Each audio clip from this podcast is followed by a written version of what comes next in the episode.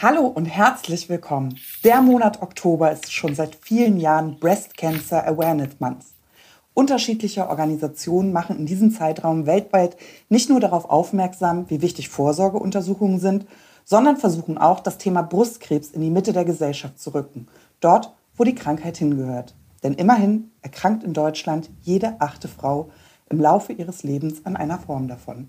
Was für eine Zahl, äh, Paula. Und wie sorgt man dann am besten für Aufmerksamkeit? Ich würde mal sagen, am besten, wenn man darüber spricht. Und genau mach, das machen wir dieses Jahr mit unserem Mash-up Against Cancer. Eine Aktion von ACAS und Equality Media, bei der diesen Oktober, das ist ja eben der Monat für Awareness, vom 17. bis 23. jeden Tag immer zwei Podcasts, die sich noch gar nicht kennen, so wie wir hier gerade, aufeinander mashen, aufeinander treffen und über das Thema Brustkrebs sprechen. Das reicht dann über Erfahrung, Ängste, Wissen. Und äh, jetzt sind wir dran mit unserem Mash-up für Cancer. Cancer. Sonderfolge von da da da da zwei Frauen, zwei Brüste und ausgesprochen fröhlich mit Schäfer. Kurze Inhaltswarnung noch. Ist ja klar, wenn man über Brustkrebs spricht, dann geht es natürlich in dieser Folge um Brustkrebs. All diejenigen, bei denen das Thema schlechte Gefühle auslöst, raten wir, die Folge nicht oder nicht allein zu hören. Das ist eine schöne Warnung. Toll wäre natürlich auch, wenn wir durch dieses, dass wir Teil sind des Mash-up Against Cancer, dafür sorgen können, dass mehr Leute verstehen, was Brustkrebs eigentlich ist und ihre Vorsorge ernster nehmen. Aber wir wollen auch bereits Betroffenen helfen. Und deswegen haben ARCAST und Equality Media mit der Aktion zwei Spendenlinks für zwei Charities ähm, ins Leben gerufen. Und zwar ist das zum einen Yes We Cancer und zum anderen Pink Ribbon Deutschland. Die Spendenlinks findet ihr in den Show Notes zusammen mit einer kurzen Beschreibung der Organisation und ihrer Spendenziele. Ganz genau. Also, und ich meine, die beiden, die wissen, was äh, Brustkrebs ist, äh, das muss man ja mal sagen. Ich glaube, wir alle kennen Freundinnen, Nachbarinnen, Kollegen, Familienangehörige, die am Brustkrebs erkrankt sind. Aber ihr beiden, Paula und Alex, äh, hattet es ja und äh, sprecht auch jetzt drüber, nicht nur in eurem Podcast. Freue mich drauf. Ja, wir finden es auch super, dass wir das mit euch zusammen machen können und eben diesen Austausch haben von ich will es gar nicht sagen betroffen und nicht betroffen, mhm. sondern einfach mal vier Frauen, die mal zusammensetzen und locker über dieses Thema reden können. Ja, man muss ja auch immer sagen, betroffen und bisher nicht betroffen. You never know. Guter also, Punkt. So. Deshalb. Aber ich bin gespannt auf eure Erfahrungen und dann sagen wir, was wir tun, um eben früh zu erkennen, wenn irgendwas soweit wäre. Ist das denn nicht selbstverständlich, locker drüber zu sprechen, Paula? Ich wollte gerade sagen, ich suche gerade den Elefanten im Raum. Das ist ja immer so nicht, der, nicht das, nicht das Icebreaker-Thema, ne? so an einer, an einer Bäckertheke. Und jetzt, nachdem wir es selber hatten, diese Brustkrebserfahrung, fragen wir uns total häufig, warum eigentlich nicht? Also warum fällt uns das so schwer, wo wir doch in so einer gesundheitsorientierten Gesellschaft sind, ähm, im Umkehrschluss so wahnsinnig schwer über Krankheiten zu sprechen? Mhm. Was ist deine Antwort dazu? Äh, wir haben noch viel zu tun, weil ich glaube, es ist sehr, sehr theoriebehaftet, sehr angstmachend, aber ähm, das Leben geht weiter.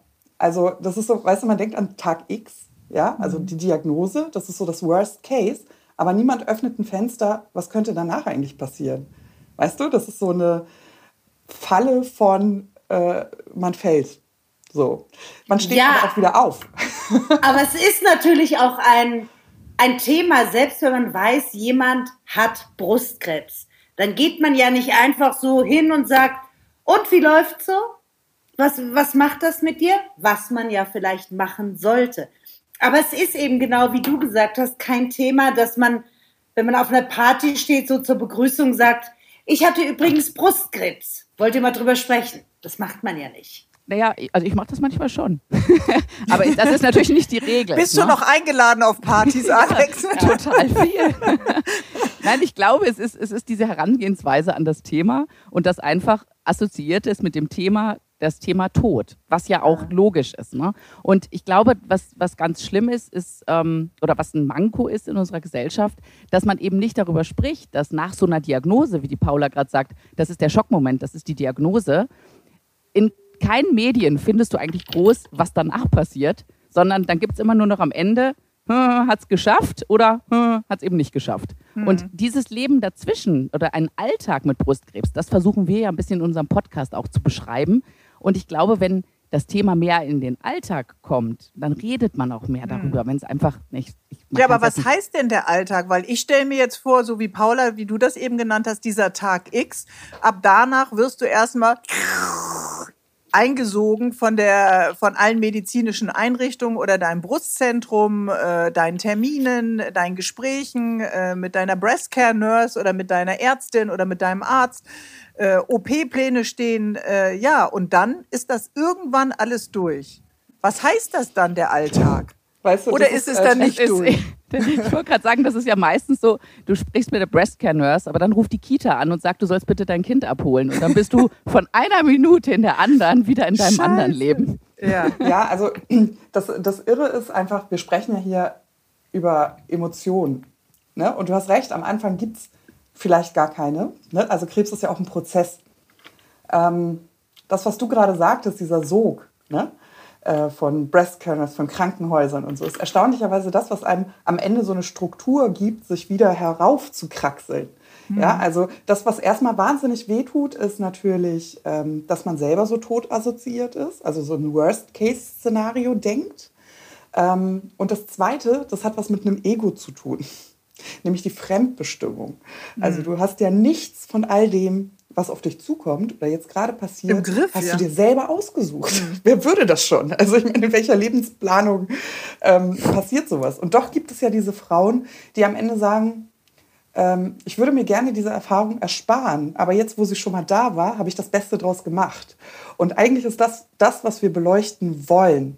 Wir wollen die Tragik des Themas nicht schmälern, aber wir möchten auch das Potenzial zeigen. Denn es äh, bringt uns dazu, schnelle Entscheidungen zu treffen. Es bringt uns dazu, schnell zu überlegen, was ist wichtig und was ist unwichtig. Und ob ihr es glaubt oder nicht, trotz einer Diagnose wird im Verlauf auch gelacht.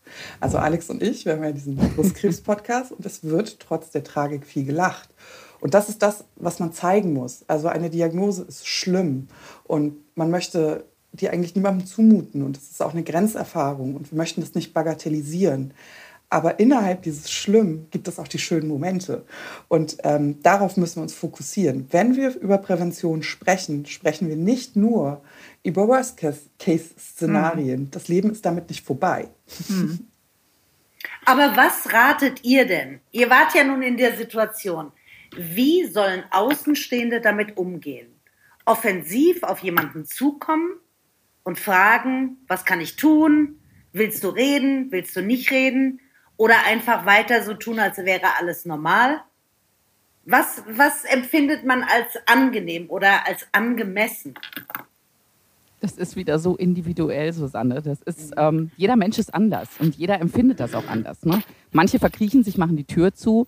Ähm, Paula und ich, wir sind rausgegangen. Ne? Das, da ist, ich glaube, da gibt es kein, ähm, kein richtig oder falsch, sondern eher ein, ähm, sag einfach ganz offen, was du fühlst. Ne? Also wenn du sagst, ich weiß gerade nicht, soll ich dich ansprechen oder nicht, dann finde ich das eigentlich einen ganz schönen Weg. Und zu sagen, wenn du Redebedarf hast, gerne. Wenn nicht, können wir auch einfach ins Kino gehen oder einen Wein trinken. Mhm.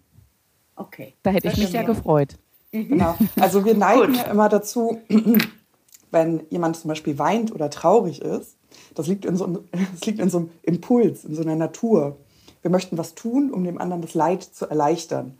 Und so ist es mit einer Diagnose auch. Und manchmal möchte man das tun, aber es bleibt so im Halse stecken. Weißt du, kennst du das? Du willst irgendwie was sagen. Mhm. Auch so in Trauerfällen ist das ja auch häufig so, ne? Also Mensch, was sage ich denn? Sage ich, es tut mir leid, aber es hört sich so leer an und es wird der Situation vielleicht gar nicht gerecht. Wir haben eigentlich verlernt, Situationen mit anderen Menschen auch auszuhalten mhm. gemeinsam. Und mhm. äh, das möchte ich ganz gerne so wieder ranholen. Mhm. Ähm, man muss, man erwartet als Krebskranker keinen Trost. Ich meine, was soll passieren? Es kommt nicht die mhm. Elfe und zaubert alles wieder weg. Mhm. Aber was man braucht, ist Menschen, die das mit einem zusammen aushalten.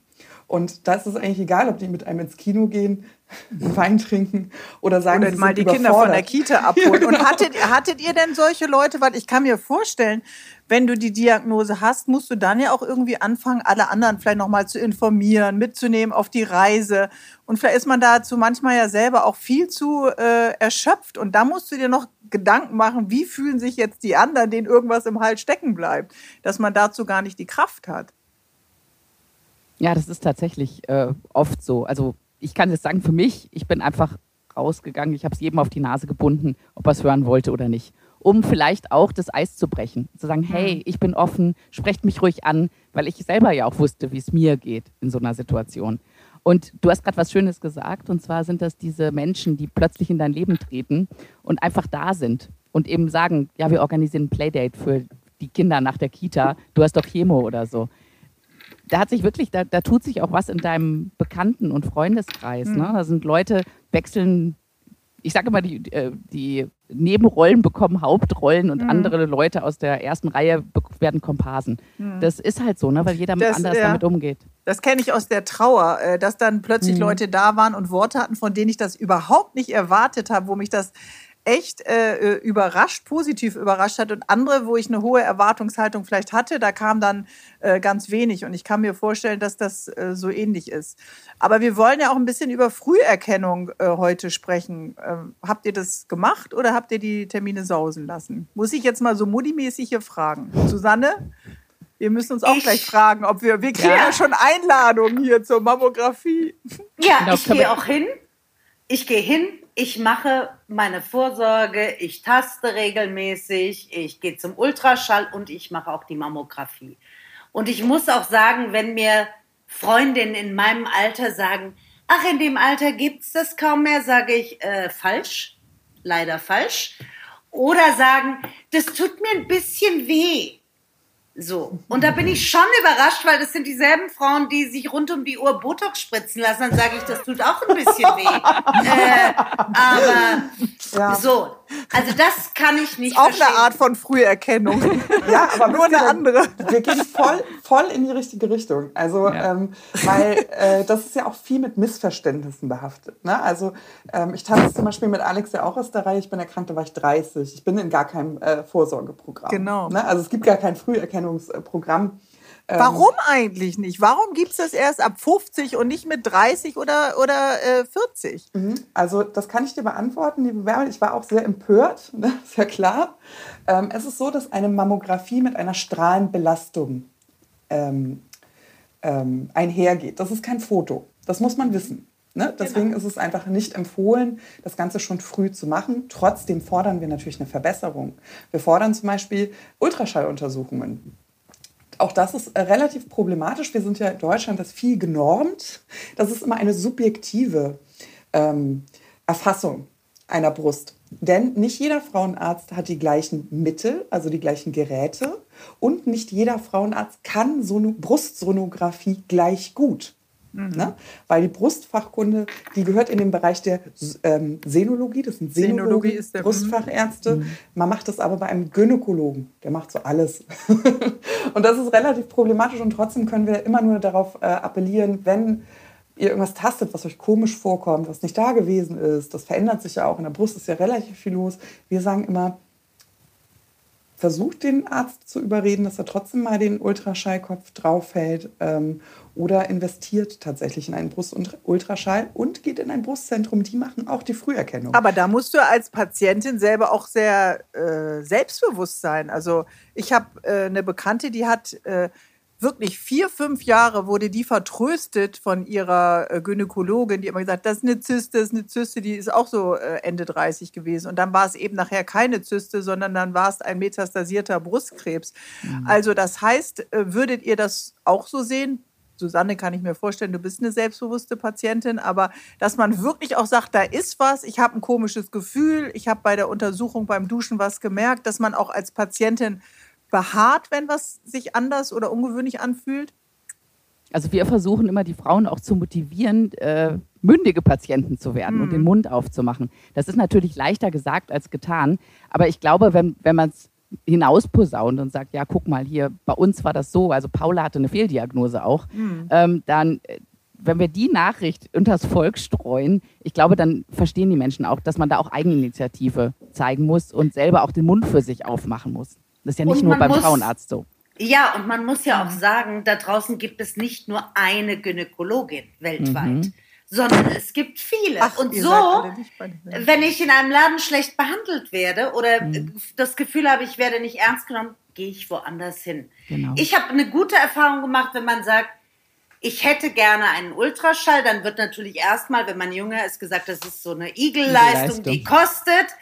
Und wenn man dann sagt, ich habe aber das Gefühl, da ist was, und dann muss man einfach sagen, ich glaube, das ist ein medizinisches Muss.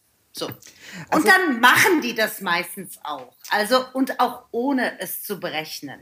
Also wir Also- sind sogar noch, wir würden sogar noch einen Schritt weitergehen. Du hast vollkommen recht, Susanne. Also wir stimmen dir zu 100 Prozent zu. Ne? Also man muss das einfach auch als Dienstleistung Genieß sehen. diesen Moment, Susanne. Warte kurz innehalten. Wir stimmen dir 100 Prozent Prozent zu. Genau. Aber ähm, äh, wir gehen sogar noch einen Schritt weiter und sagen, ähm, so aufgeklärt und selbstbewusst äh, ist unsere Gesellschaft gar nicht, wie wir immer denken. Also wir können scheinbar über alles sprechen, aber das hat, wie gesagt, bei Krankheiten einfach Grenzen. Wir kennen wahnsinnig viele Frauen, die den Unterschied ihrer Geschlechtsorgane überhaupt gar nicht kennen. Ach komm, ey, du weißt doch, wo Vulva- oben und unten ist. Na, oben, Ey, hör mal auf. Aber, aber den Unterschied zwischen Vulva und Vagina nicht. Das heißt, viele Frauen haben unangenehme Gefühle, sich selbst zu berühren, auch an der Brust. Und das möchten wir auch nehmen. Also wir sagen zum Beispiel, lerne deine Brust kennen. Da ist so viel los. Da sind Brustdrüsen, das ist hormonell bedingt, es ist äh, zyklischen Schwankungen unterliegt, es gibt Wassereinlagerung, es ist Muskulatur da, es sind Faszien da, es sind Drüsen da, es sind Drüsenläppchen am Start. Also da ist richtig viel los in so einer Brust. Das wissen ja viele gar nicht, was so ein Drüsenläppchen, äh, ein Drüsenläppchen zum Beispiel ist und wie, wie sich sowas anfühlt.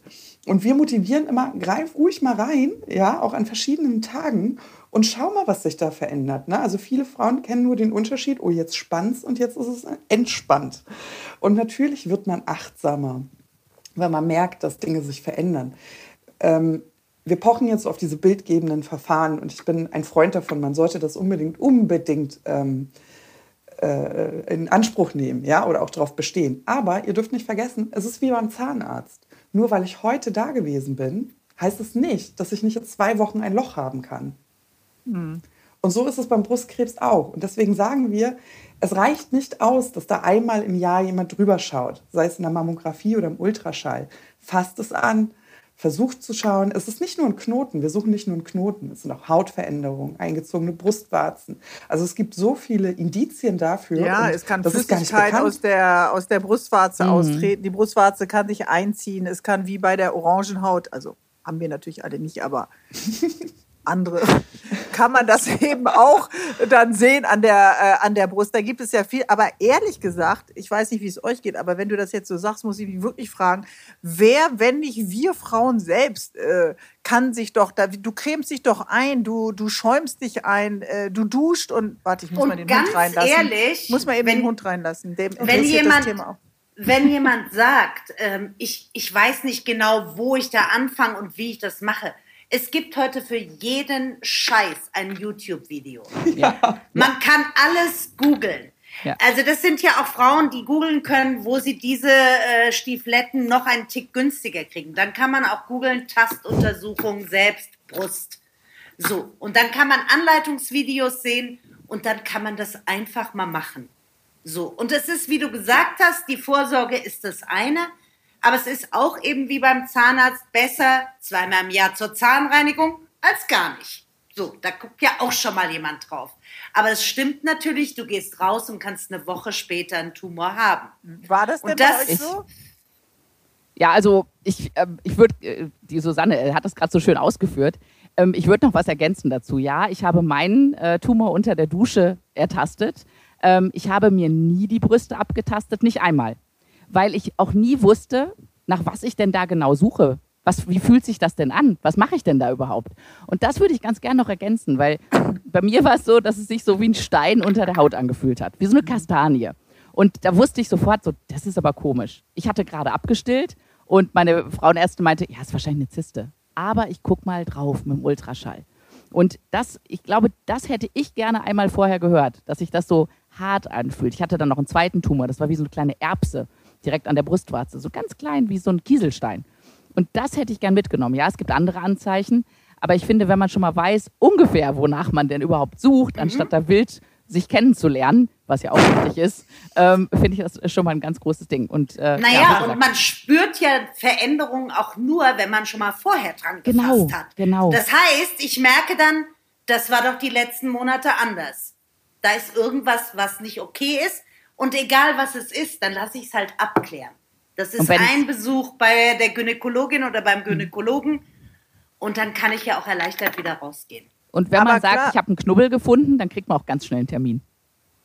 Ach so, ja, gut. Sollte man nicht sagen, wenn keiner da ist. Aber äh, wenn man nein, was nein, hat, also was nicht dahin gehört, dann.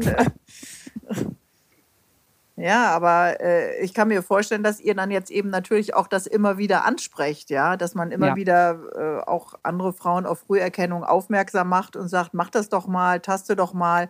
Es gibt ja auch so Pläne, die kannst du dir in die Dusche, Dusche hängen, wo das auch noch mal drauf, ob, ob du links rum oder rechts rum abtastest.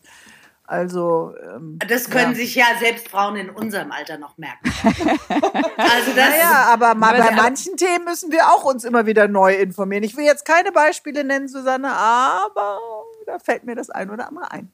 Aber Bärbel, jetzt sag mal, die Susanne hat ja schon gesagt, dass sie so ganz äh, regelmäßig auch ihre ganzen Termine wahrnimmt. Machst du auch, oder? Ja, Super. Sorry, ich bin da einfach. Äh, Bärbel ist ein richtiger Vorsorgestreber. Ja, ja. ich bin ein Vorsorge. Ehrlich. Ja. Ich, ich ja. denke einfach, wir haben dieses Angebot. Mhm. Äh, das gibt es. Äh, so viele Frauen wünschen sich das in, in, in anderen äh, Ländern. Mhm. Ja, also.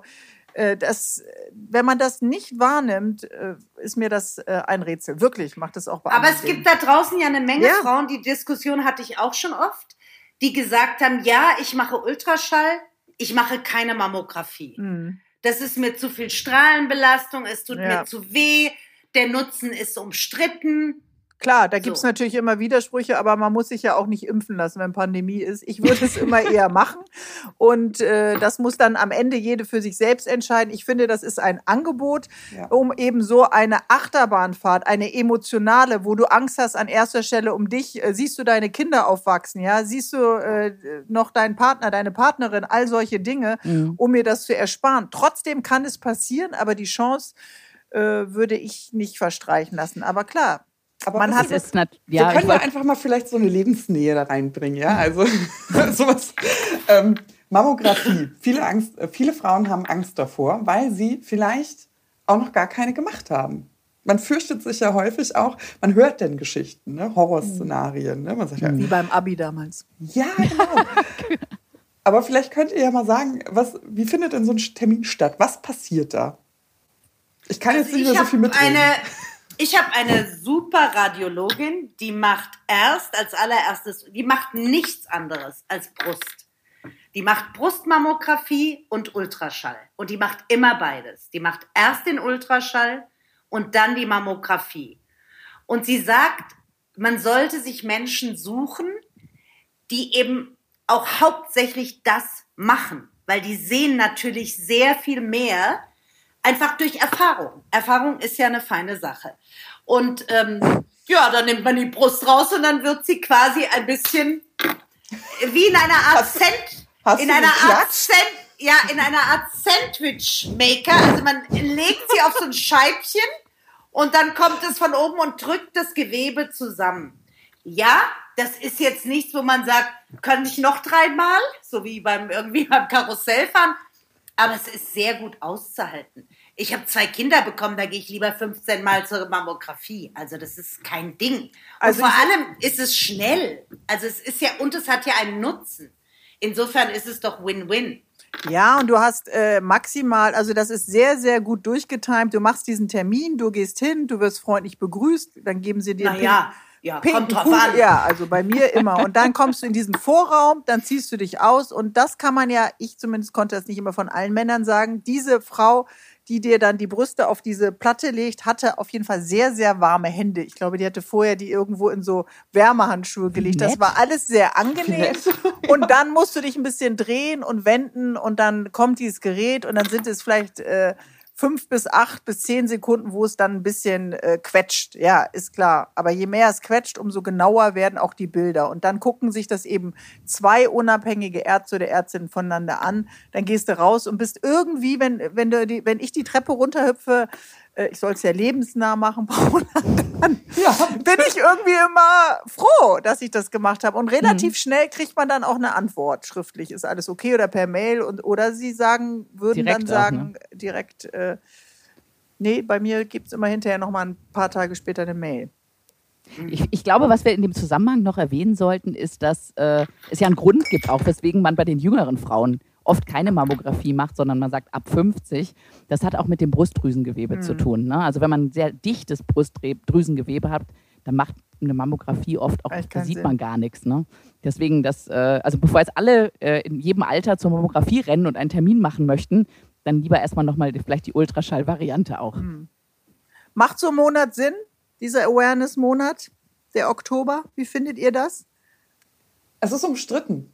Also es Echt? ist tatsächlich umstritten. Ja, ja, Ehrlich? Klar. Wusste ich ja, gar nicht. Ja, Warum? Wer, wieso ist das Ist so voll.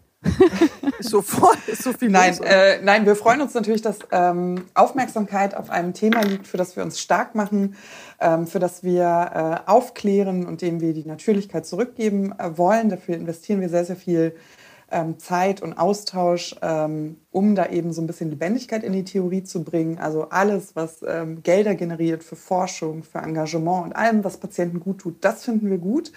Aber ähm, es ist natürlich auch, ich werfe mal einen Begriff in den Raum, Pinkwashing. Mhm. Es ist natürlich auch ein, ähm, eine Möglichkeit, äh, auf den Bandwagon draufzuschreiben. Genau, genau äh, ja. etwas pink zu labeln und ähm, gut zu verkaufen und das äh, schauen wir immer mit Argusaugen drauf. Also wir finden nicht alles gut, was passiert, aber was wir gut finden und darauf sollten wir uns konzentrieren, ist natürlich die Aufmerksamkeit auf das Thema. Und wir wollen nicht nur, dass Menschen Pink und Glitzer sehen und das mit der Erkrankung in Verbindung bringen, weil das wird der Erkrankung einfach nicht gerecht. Wir möchten authentisch betrachtet werden und im besten Fall, dass sich nicht Betroffene an die Brust fassen und einen Termin zur Früherkennung machen. Das sagen wir ja grundsätzlich und, lieber. Und bestenfalls nicht nur im Oktober. Das wäre halt schön, wenn sich das auf das ganze Jahr ausbreitet. Also wir erinnern immer am ersten des Monats die Frauen daran, sich die Brüste abzutasten und das das ganze Jahr über. Mhm. Und ich glaube, es ist ja auch wichtig, ähm, einfach mal zu sehen, dass diese Zahl, jede achte Frau, also wenn man in einer Freundinnenrunde da sitzt, kann man in unserem Alter auch sagen, da ist im Zweifel eine dabei, die es schon hatte. Oder eine von uns wird es noch bekommen. Also insofern, und das habe ich, ich habe dann ähm, einem Bekannten neulich gesagt, das ist, äh, Brustkrebs ist die Krebsart Nummer eins, an der Frauen sterben. Da war der ganz, hat er gesagt, ich dachte, das wäre irgendwie vorbei. Und dann sage ich, äh, nein, das ist nicht irgendwie vorbei. Es gibt bessere Chancen als früher und man kann viel mehr tun und äh, die Medizin hat ja Gott sei Dank eine Menge Fortschritte gemacht. Aber vorbei ist es lange nicht. Und wenn genau. wir mal überlegen, jede achte Frau bekommt Brustkrebs und jeder zweite Mensch in seinem Leben eine Krebsdiagnose. Hm. Also da ist schon sehr viel Krebs bei uns in der Gesellschaft. Ja, ich würde gerne noch mal euch beide fragen, ähm, weil ihr sagt, ja klar, man wird dann aus dem Leben gerissen und gleichzeitig ist, ruft dann irgendwie die Kita an oder man muss dann doch noch was für einen Job abgeben oder macht vielleicht weiter oder sagt, ich steige jetzt mal aus aus dem Job während dieser Zeit, weil ich das einfach körperlich auch gar nicht schaffe. Wie sich euer Blick auf das Leben geändert hat. Ich meine, ihr macht den Podcast, ihr seid öffentlich, aber trotzdem gibt es etwas jetzt in eurem Lebensrucksack nach dieser äh, Erfahrung, mit der, der ihr ja weiterlebt? Das ist ja jetzt nicht einfach vorbei das euren Blick auf das Leben geändert hat? Alex, du nix? Ja, ja, ja, total. Also es ist, ähm, ich habe oft gesagt, vielleicht habe ich die vorherigen Wake-up-Calls, vielleicht waren die nicht laut genug. Ne? Also ich habe natürlich nochmal mein Leben überdacht. Ich kann nicht sagen, dass ich in der Konsequenz alles so geändert habe und jetzt ein komplett achtsames Leben führe. Quatsch, ne? Aber ähm, ich habe schon, äh, die Paula zitiert mich immer, wenn ich immer sage so, okay, ist halt nicht mehr gut genug. Also ich mache nicht mehr so gerne Kompromisse. Mhm. Ich sag mhm. mal so, wenn ich was haben will, dann kaufe ich mir das. Und wenn ich was machen will, dann tue ich das auch. Ne? Also weil, was soll ich denn warten auf morgen?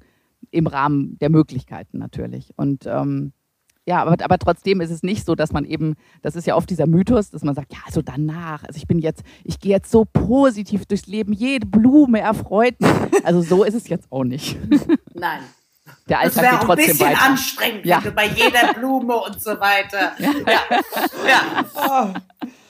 ja kann ich mich, äh, ich kann mich anschließen. Also uns wird häufig, äh, das ist so, so ein Missverständnis, ne? Also man mhm. geht davon aus, wir haben das jetzt äh, in Anführungsstrichen äh, überlebt. Ne? Aber wie du sagst, es ist eigentlich, man kann nicht von Überleben sprechen, weil es immer ein Bestandteil ist.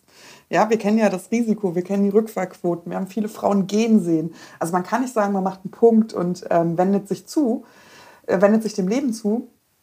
Ähm, es ist anders geworden. Also man selber entscheidet ganz anders und man kennt den Stellenwert und man weiß genau, dass Wünsche gar nicht so aufgeblasen äh, sein müssen. Also mhm. wenn wir so über Bucketlists sprechen. Weil wenn du in einer Situation bist, wo der Rucksacktrip nach Thailand aus gesundheitlichen Gründen nicht möglich ist, mhm. da fängst du an, anders zu wünschen. Da ist es das Frühstück mit der Familie, mhm. da ist es ein Kartenspiel oder ein Uno-Spiel ähm, mit deinem Kind.